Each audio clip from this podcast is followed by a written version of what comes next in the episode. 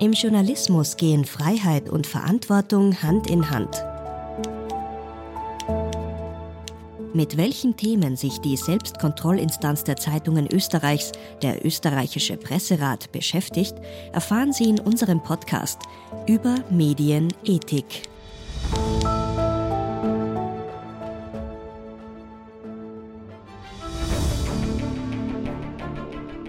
Durch die Digitalisierung sind Printmedien in eine ökonomische Krise geraten.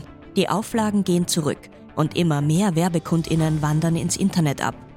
Die Versuchung, sie durch gefällige Berichterstattung zu halten, ist groß. Wo verschwimmen die Grenzen zwischen Journalismus und Werbung? Und ab wann müssen gesponserte Artikel als solche auch klar gekennzeichnet sein? Darüber spricht Louis Paulitsch heute mit dem Medienrechtsexperten Hans-Peter Lehofer und der Unternehmenssprecherin von Spar Österreich, Nicole Bergmann. Und jetzt gleich kommt Georg Eckelsberger zu Wort. Er ist stellvertretender Chefredakteur des Recherchemagazins Dossier und befasst sich seit vielen Jahren mit dem Thema Schleichwerbung.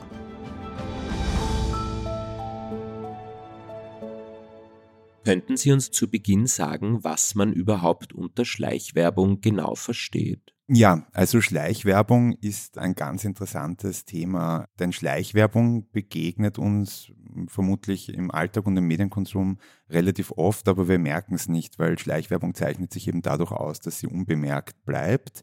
Schleichwerbung ist letztlich eine Irreführung des Publikums, denn es wird etwas als unabhängige Berichterstattung quasi verkauft oder verpackt, wo in Wirklichkeit aber eben nicht Klammer nur, Klammer zu, ähm, redaktionelle Unabhängigkeit dahinter steht, sondern eben auch andere Dinge, andere Interessen dahinter stehen und wo letztlich dafür über entweder direkt oder über Umwege auch Geld fließt. Also letztlich ist es eigentlich, wenn man es ganz direkt ausdrückt, gekaufte Berichterstattung, die allerdings als unabhängige Berichterstattung getarnt wird. Und das ist natürlich besonders perfide, denn da ähm, nutzt man quasi die Glaubwürdigkeit von unabhängigem Journalismus für andere Zwecke. Das ist eben die Irreführung. In Zusammenhang mit dem Thema fallen dann oft die Begriffe Umfeldjournalismus und Koppelungsgeschäfte.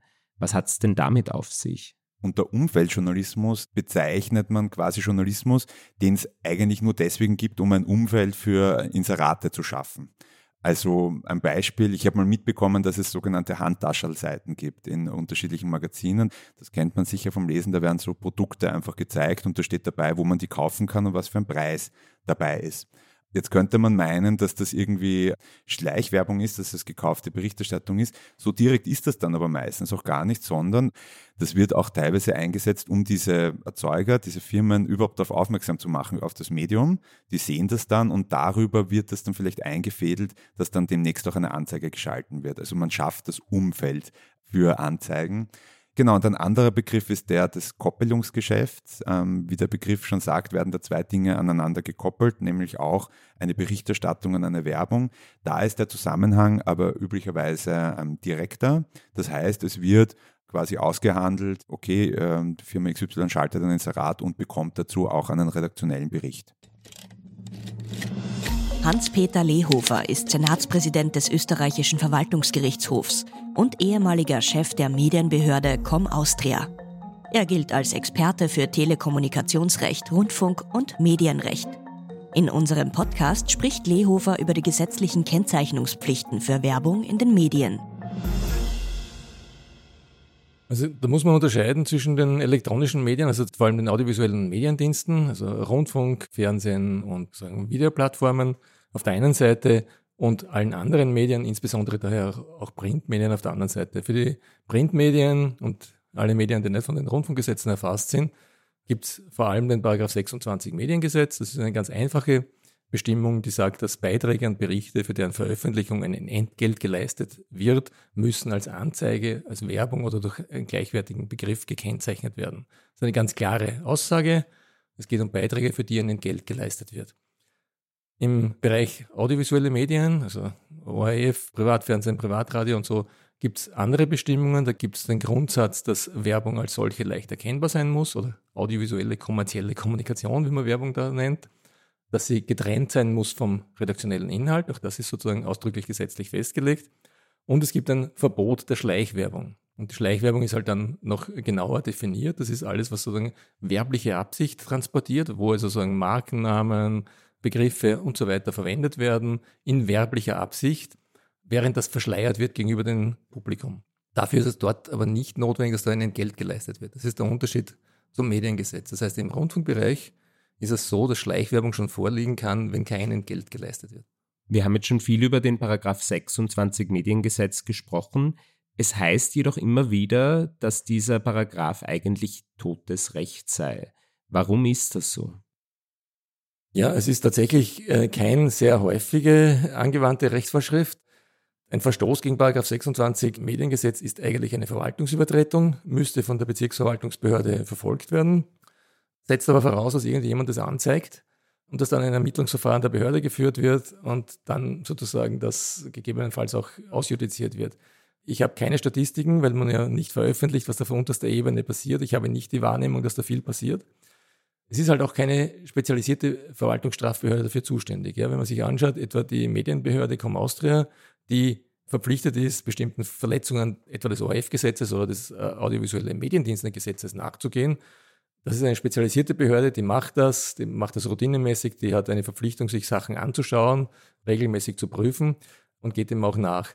Die Verpflichtung gibt es für die Bezirksverwaltungsbehörde nicht. Also die Bezirkshauptmannschaft Mödling muss sich nicht die dort erscheinenden Gratisblätter anschauen und schauen, ob da ein Kennzeichnungsverstoß drinnen ist. Also ich glaube, das, das ist sicher ein Teil. Der zweite Teil ist, also verwaltungsstrafrechtliche Bestimmungen sind ja in der Regel und hier eben auch so nichts, wo man mehrere Parteien hat. Auch wenn Sie das anzeigen würden, sind Sie nicht Partei des Verwaltungsstrafverfahrens. Sie können keine Beschwerde erheben, wenn Sie das angezeigt haben und der Medieninhaber wird nicht bestraft. Das heißt, da gibt es sozusagen wenig Transparenz. Ja. Es werden auch die erstinstanzlichen Entscheidungen der Behörden nicht veröffentlicht.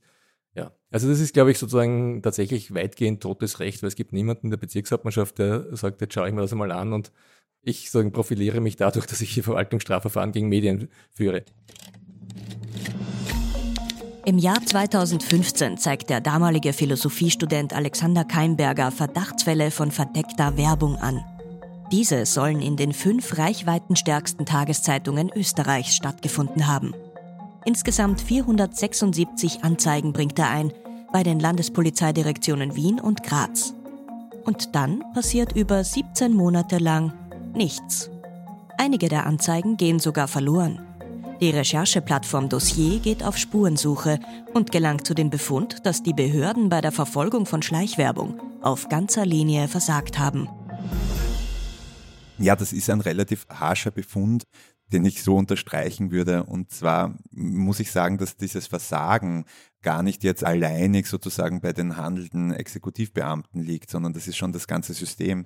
Aber warum versagen die Behörden hier auf ganzer Linie? Naja, weil hier Keimberger, Herr Keimberger hat hier hunderte Fälle, Gesetzesverstöße angezeigt und diese Anzeigen wurden damals im ersten Schwung von dieser Aktion überhaupt nicht verfolgt und wurden teilweise verloren. Es haben hier offenbar die Behörden, die Polizei diese Gesetzesverstöße mehr oder weniger ja, eigenständig sozusagen zurückgereiht und als nicht so wichtig äh, befunden. Mag sein, dass auch das, oder es ist sogar bestimmt so, dass das Know-how auch fehlt. Es ist eine komplexe Materie und das ist natürlich auch ein Punkt auf Basis dieses Gesetzes, ist es wahnsinnig schwer, eine Schleichwerbung auch letztlich zu beweisen und nachzuweisen für die Exekutive.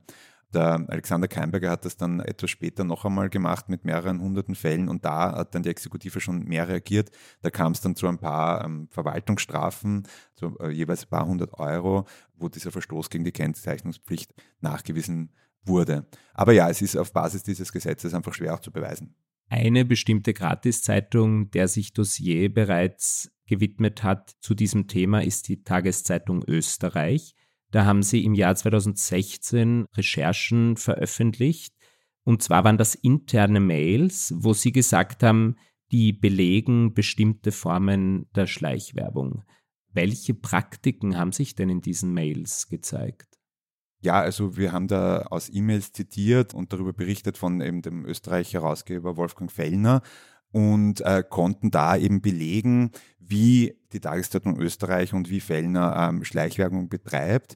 Kurz gesagt kann man eigentlich zusammenfassen, dass in diesen Mails von Wolfgang Fellner, die an die Redaktion gingen oder an einzelne Redakteure gingen, er de facto Stories bestellt hat, die offenbar irgendwie vereinbart waren ähm, mit eben Firmen wie zum Beispiel Saturn.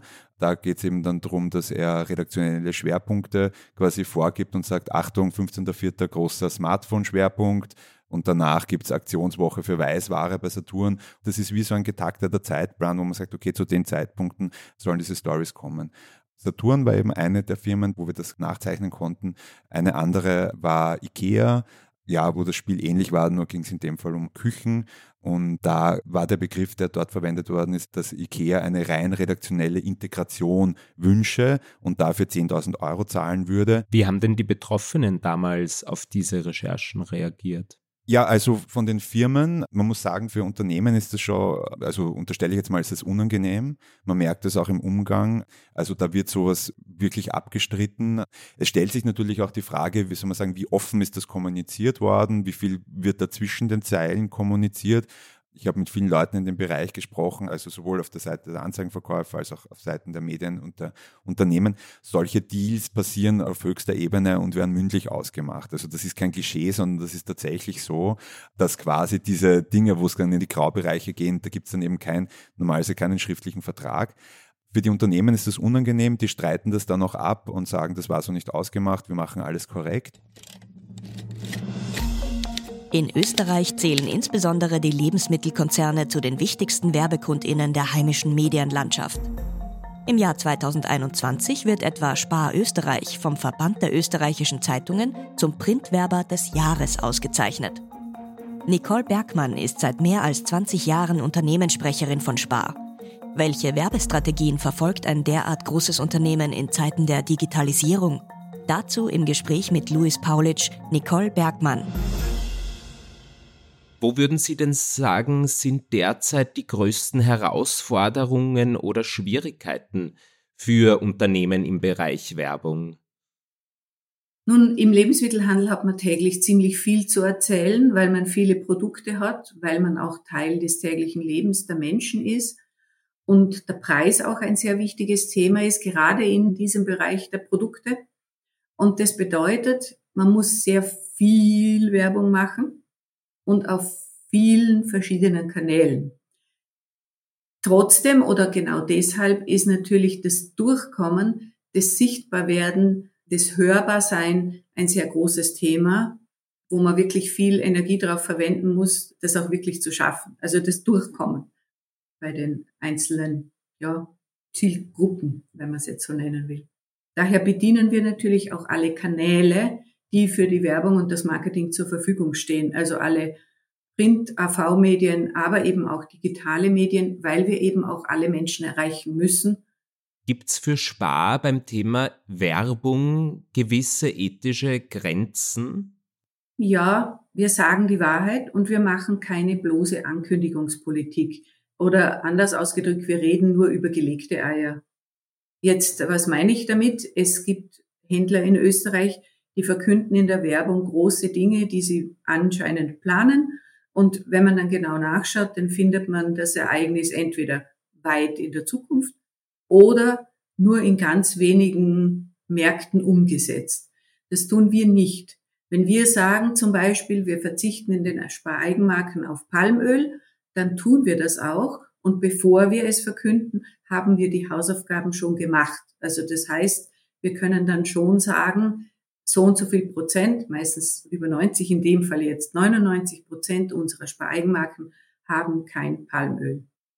Also wir sagen die Wahrheit und machen keine Ankündigungspolitik. Ungeachtet dessen befindet sich die Medienlandschaft ja derzeit im Umbruch. Also klassische Medien verlieren an Reichweite, während die sozialen Medien immer mehr Bedeutung erlangen, was ja auch damit einhergeht, dass Werbekunden zunehmend ins Internet wandern. Im Jahr 2021 wurde Spar ja noch zum Printwerber des Jahres ausgezeichnet. Sieht sich Spar da auch in einer Verantwortung gegenüber der heimischen Medienbranche? Das ist eine sehr spannende Frage, weil ich glaube, dass eine vielfältige Medienlandschaft zu erhalten, da sehe ich eigentlich die gesamte Bevölkerung in einem Land in einer Verantwortung. Es muss uns allen in einer Demokratie ein großes Anliegen sein, Medien zu erhalten in einer Vielfalt. Und ich finde es schade, dass man darüber zum Beispiel auch in der Schule nichts lernt. Aber gut, für ein Unternehmen ist man mit Medien in einer Geschäftsbeziehung, zumindest was die Werbung angeht. Man kauft sich die Reichweite. Das ist ein, ja, ganz ein simples Geschäft. Darum ist es schwierig, hier über die Verantwortung zu sprechen. Aber jetzt, um es auf uns herunterzubrechen, ich zum Beispiel gönne mir jedes Jahr ein kleines Budget, mit dem ich dann ganz bewusst jedes Jahr zwei bis drei kleinere Medien unterstütze, in denen ich Inserate gebe, um sie auch zu erhalten. Zum Beispiel der Straßenzeitung in Salzburg ist jetzt ein Beispiel. Also ich sehe mich schon in der Verantwortung, Inserate zu geben, um es der Medienvielfalt generell zu erlauben, erhalten zu bleiben.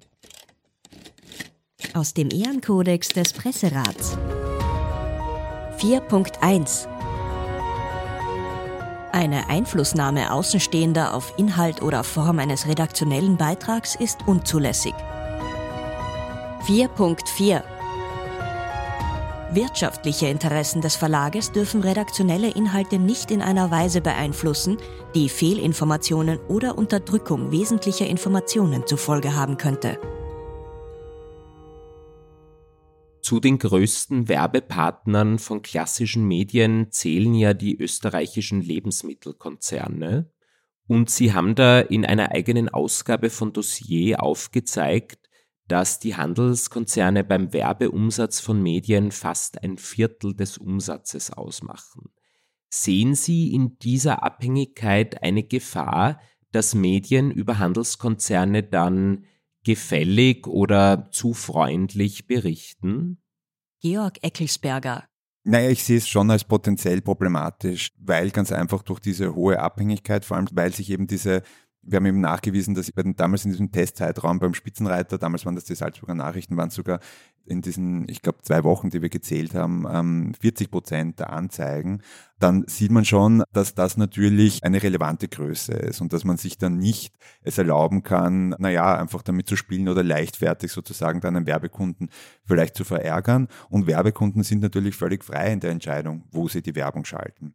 Also da sehe ich schon potenziell ähm, die Gefahr und ich habe das auch im, persönlich in der Vergangenheit erlebt bei Medien, dass es, wenn es darum geht, jetzt zum Beispiel die Firma Spar zu nennen, dass man sich da schon auf jeden Fall die Samthandschuhe anzieht und besonders aufmerksam ist. Und da geht es jetzt gar nicht nur darum zu sagen, dass es hier sofort ein Bericht äh, verhindert wird oder zensiert wird oder was auch immer, sondern da geht es ja auch um eine Art vorauseilenden Gehorsam, um so eine gelernte Praxis, wenn sich das einmal verinnerlicht, dass man sagt, oh, Obacht, da sollte man eher vorsichtig sein, da ist der Chef besonders sensibel, dann agiert vielleicht irgendwann der Journalist selber auch so, dass er da schon ein bisschen zurückschreckt. Was mir auch aufgefallen ist, was ich jetzt allerdings so nicht belegen kann, ist, mir kommt vor, dass sehr oft, wenn es um Supermärkte geht, dass dann sehr oft in der journalistischen Berichterstattung allgemein auf den Bereich Handel ähm, umgeschwenkt wird und dass weniger einzelne Unternehmen genannt werden, um hier sozusagen der Gefahr zu entgehen, ja, einzelnen Werbekunden auf die Zehen zu steigen. Nicole Bergmann. Ja, das ist spannend, weil das kommt immer darauf an, von welcher Seite man es betrachtet, weil das diskutiert man vielleicht in der Medienbranche so. Wir erleben das komplett anders, genau umgekehrt. Wir erleben das so, dass die Lebensmittelhändler in der Berichterstattung fast immer mit dem Beigeschmack groß ist gleich böse ja vorkommen, weil dadurch, dass in den Journalistenkreisen nämlich offensichtlich diskutiert wird, dass heimische Medien zu nett über den Lebensmittelhandel berichten, passiert ein Fehler.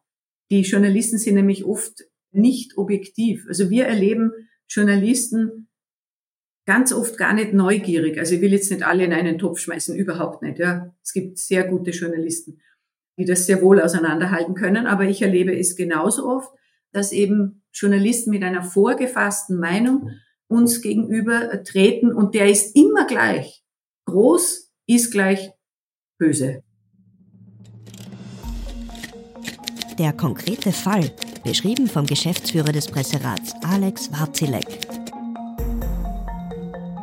Ein gutes Beispiel ist ein Fall, der einen Artikel in Ö24 äh, betroffen hat, wo es um einen Fernsehapparat gegangen ist, ein spezifisches TV-Gerät, das die Handelskette Hofer verkauft hat und das in dem Artikel richtig angepriesen wurde. Also es wurde gesagt, das Gerät habe eine solide Ausstattung, dann wurden Highlights genannt, technische Details, es ist von einer hohen Auflösung die Rede gewesen, das Gerät habe eine hervorragende Darstellungsqualität und Hofer unterbiete selbst den günstigsten Online-Händler deutlich. Außerdem war die Rede von einem Kampfpreis, also es wurde wirklich sehr werbehaft formuliert. Und der Bericht wurde aber so aufbereitet wie ein redaktioneller Beitrag. Also dieser Bericht war nicht auf den ersten Blick als Werbung zu erkennen. Das ist einmal die Grundbedingung, dass wir uns überhaupt etwas anschauen. Wenn ein, Werbebeitrag oder eine Werbung geschaltet wird, die aufgrund des Schriftbildes, des Layouts als Werbung zu erkennen ist, dann braucht die nicht gekennzeichnet werden. Wenn aber Werbung in Gestalt eines redaktionellen Beitrags erscheint, dann können wir einschreiten. Der Hauptgrund bei dem Fall, dass es zur Feststellung eines Verstoßes gegen den Ehrenkodex gekommen ist, war, dass die Werbesprache, das Werbehafte ganz klar überwogen hat. Also wenn sehr, sehr viel Werbesprache, der beste Preis, der günstigste Preis, Kampfpreis oder höchste Qualität, beste Service etc., wenn solche Begrifflichkeiten vorkommen, dann ist das ein ganz klarer Hinweis dafür, dass das kein unabhängig recherchierter Artikel ist, sondern dass das beeinflusst ist oder dass das eine Gefälligkeitsberichterstattung ist gegenüber, in dem Fall der Handelskette Hofer. Und deswegen haben wir gesagt, ist ja das Gebot, Werbung von redaktionellen Inhalten zu trennen, nicht eingehalten worden. Im Unterschied zum Paragraph 26 Mediengesetz erkennt der Presserat ja bereits dann einen Verstoß gegen die Kennzeichnungspflicht von Werbung, wenn in einem Beitrag die Werbesprache überwiegt. Also es ist nicht erforderlich, dass für einen Artikel tatsächlich Geld geflossen ist. Wie bewerten Sie denn diese doch recht strenge Entscheidungspraxis des Presserats? Nicole Bergmann. Gut, gut, weil Werbung und Berichterstattung sind zwei verschiedene Dinge. Ganz abgesehen davon, dass ein, ich sage jetzt mal, normaler Zeitungsbericht furchtbar zum Lesen ist, wenn zu viel Werbesprache drin ist. Also ich finde, das gehört wirklich konkret und ganz direkt getrennt und ich finde es gut, wenn hier streng geurteilt wird. Hans-Peter Lehofer. Also ich glaube, das ist sinnvoll. Also es ist sicher sinnvoll. Erstens einmal, dass Medienethik natürlich hinausgeht über das, was gerade noch strafrechtlich erlaubt ist. Ja, das ist sagen das Wesen, glaube ich, äh, medienethischen Grundlage, dass man sagt, ich mache nicht nur das, was gerade noch nicht verboten ist und wo ich noch gerade keine Strafe kriege, sondern ich mache etwas, was berufsethosmäßig angemessen ist und was wir uns verständigen darauf, dass eigentlich Stand der Dinge ist.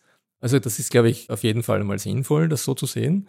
Ich glaube, es ist auch sinnvoll, dass man von diesem Grundsatz, dass man sozusagen klar unterscheidbar macht, was ist mein journalistischer Output und was sind gegebenenfalls eben Kommentare oder Fremdmeinungen und auch damit, glaube, das ist in dem Kodex vielleicht nicht ausdrücklich so angelegt, aber damit auch irgendwie klar macht, was sind Dinge, für die ich bezahlt werde oder wo gibt's, und das ist ja ein anderer Punkt, glaube ich, im Kodex des Presserats, wo gibt's eine wirtschaftliche Einflussnahme auf meine Berichterstattung, dass man das offenlegt. Also ich glaube, das sind schon wesentliche Punkte aus medienethischer Sicht, die man einhalten muss, ja, weil da geht es ums Vertrauen in die Berichterstattung und da müsste ich als Zielgruppe dieser Berichterstattung schon erkennen können, wenn das, was geschrieben ist, jetzt nicht der Überzeugung dieses Mediums entspricht oder der Journalisten oder Journalistin, die dort als Autorin steht, sondern dafür ein Entgelt fließt oder es nur deshalb geschrieben wird, auch wenn für diese konkrete Zeile kein Entgelt fließt, damit ich ein Inserat bekomme. Aber ich glaube, man muss dann trotzdem unterscheiden, weil es gibt sozusagen, es ist immer eine schwierige Abwägungsfrage und das zeigen ja auch die Entscheidungen des Presserats, was im Einzelfall eine solche werbliche Darstellung ist und was gerade noch sozusagen erlaubte Berichterstattung ist, also medienethisch zulässige Berichterstattung. Wenn man es ganz abstrakt sieht, kann man ja auch sagen, Allein, dass ich zum Beispiel ein Medium mache mit einer Zielgruppe für, ich weiß nicht, Genießer, wie das so schön heißt in irgendeinem Medium, ja, wenn ich, ich nenne es halt jetzt Fallstaff mache, ja, als Beispiel, dann werde ich natürlich die Berichterstattung dahingehend ausrichten, dass Unternehmen, und zwar grundsätzlich, ohne dass es vorwerfbar ist, aber dann mache ich natürlich eine Berichterstattung, dass Unternehmen, die für meine Zielgruppe interessant sind, dort inserieren. Ja, dann sollen halt die Menschen, die teure Weine, teure Zigarren oder was immer, teure Restaurants genießen, dieses Medium lesen und die werden dann halt auch zielgruppengerecht bedient. Und dort wird man jetzt keine große Kritik an der Hochgastronomie wahrscheinlich vorfinden. Das ist einmal ganz abstrakt und ist sagen, das, wie sich jedes Medium ausrichtet. Ja? Ein alternatives äh, Medium wird das in anderer Weise machen und wird das so machen. Und dann gibt es diese Frage, wo ist im Einzelfall, in einer einzelnen Berichterstattung das zulässig und das nicht. Zum Thema Stimmen aus dem Presserat. Mitglied im Senat II des Presserats und Chefredakteurin der Kronenzeitung Oberösterreich, Alexandra Haluska. Wir haben meines Wissens nach die Regelungen sehr wohl verschärft. Ob das immer hundertprozentig gelingt, kann ich jetzt nicht, da würde ich meine Hand nicht ins Feuer legen, weil viele Schaltungen tatsächlich im Design der redaktionellen Berichterstattung erscheinen, aber immer gekennzeichnet sind. Da könnte man wahrscheinlich noch ein bisschen stärker darauf hinweisen. Generell Vertrieb und Redaktion sind bei uns komplett getrennt. Ich weiß zum Beispiel gar nicht, was da geplant ist in den meisten Fällen, sondern sehe das dann tatsächlich, wenn ich meinen Spiegel aufmache, dass da eine PR-Schaltung drinnen ist von einer Firma. Also da habe ich zum Beispiel überhaupt nichts damit zu tun, zum Glück, weil das muss für mich auch klar getrennt sein. Mitglied im Senat I des Presserats und ehemaliger Chefredakteur der Tageszeitung Heute, Christian Nusser. Es ist in vielen Medien so, dass verschiedene Funktionalitäten, die ich eigentlich getrennt sehe, in einer Person vereint werden.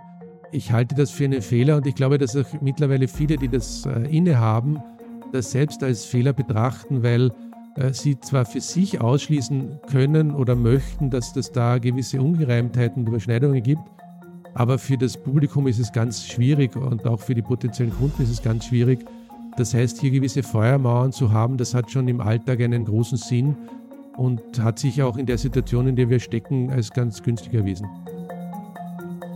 Der Sprecher des Senats II des Presserats und stellvertretender Chefredakteur der Salzburger Nachrichten, Andreas Koller. Ich bin ein Mitglied des Presserats und dort schlagen immer wieder Fälle auf, dass wir den Eindruck haben, dass bestimmte Artikel in bestimmten Zeitungen, dass da Geld geflossen ist. Man kann das natürlich nicht beweisen, aber das ist eine Unsitte, die also bei uns nicht stattfindet. Ich weiß gar nicht, welche Inserate erscheinen am nächsten Tag, mir ist es auch egal, das ist nicht mein Anliegen, aber es erscheinen Inserate und das ist sehr gut so. Glauben Sie, dass das Thema Schleichwerbung in den kommenden Jahren eher zunehmen wird oder denken Sie, da ist mittlerweile ein gesellschaftliches Bewusstsein da und daher wird es eher abnehmen. Georg Eckelsberger. Ja, ich kann es nicht vorhersagen. Mir scheint auf der einen Seite, es gibt ein gesellschaftliches Bewusstsein dafür. Ich habe nur den Eindruck, dass dieses gesellschaftliche Bewusstsein teilweise dann nicht in die Richtung gelenkt wird, dass es sozusagen kritisch hinterfragt und vielleicht auch Medien anspannt, besser zu werden, sondern ich habe die Befürchtung, dass sich dieses kritische Bewusstsein dann eher darauf quasi so äußert, dass man dann gar nichts mehr glaubt oder sich überhaupt von Medien abwendet. Das ist auch die große Gefahr, ähm, die durch Schleichwerbung entsteht. Auf der anderen Seite, ähm, ich beschäftige mich ja jetzt auch schon seit einiger Zeit mit dem Thema. Mich erstaunt es eigentlich immer wieder, dass das Thema doch jetzt sozusagen nicht, es ist kein absoluter Gassenschlager, dieses Thema. Also Schleichwerbung ist interessiert dann doch auch nicht, wie soll man sagen, man dringt schwer damit durch, obwohl es die Leute im einzelnen Fall ähm, schon auch stört. Glauben Sie, dass es da eine gesetzliche Änderung bräuchte, um künftig verdeckte Werbung in Medien effizienter zu verfolgen? Hm, ich meine, es ist die Gesetzeslage in Bezug auf Medienpolitik in Österreich bräuchte da an vielen Stellen einfach eine Aktualisierung, schon alleine deswegen, weil sich die Medienbranche, die Medienlandschaft auf technologischer Ebene, auf vielen Ebenen so stark gewandelt hat in den letzten Jahren. Das heißt, schon allein auf Basis dessen würde ich sagen, ja, bräuchte es hier wahrscheinlich eine Überarbeitung. Also es ist ja eben in dem Fall, es wird von periodischen Medien zum Beispiel gesprochen. Das sind jetzt, mittlerweile ist dieser Begriff nicht mehr wirklich zutreffend auf das, oder sind diese Begrifflichkeiten nicht mehr so zutreffend auf das, was uns so im Alltag begegnet. So Bereiche wie ähm, Influencer-Marketing zum Beispiel sind aktuell, glaube ich, vom Gesetzgeber in diesem Bereich überhaupt nicht wirklich am Radar.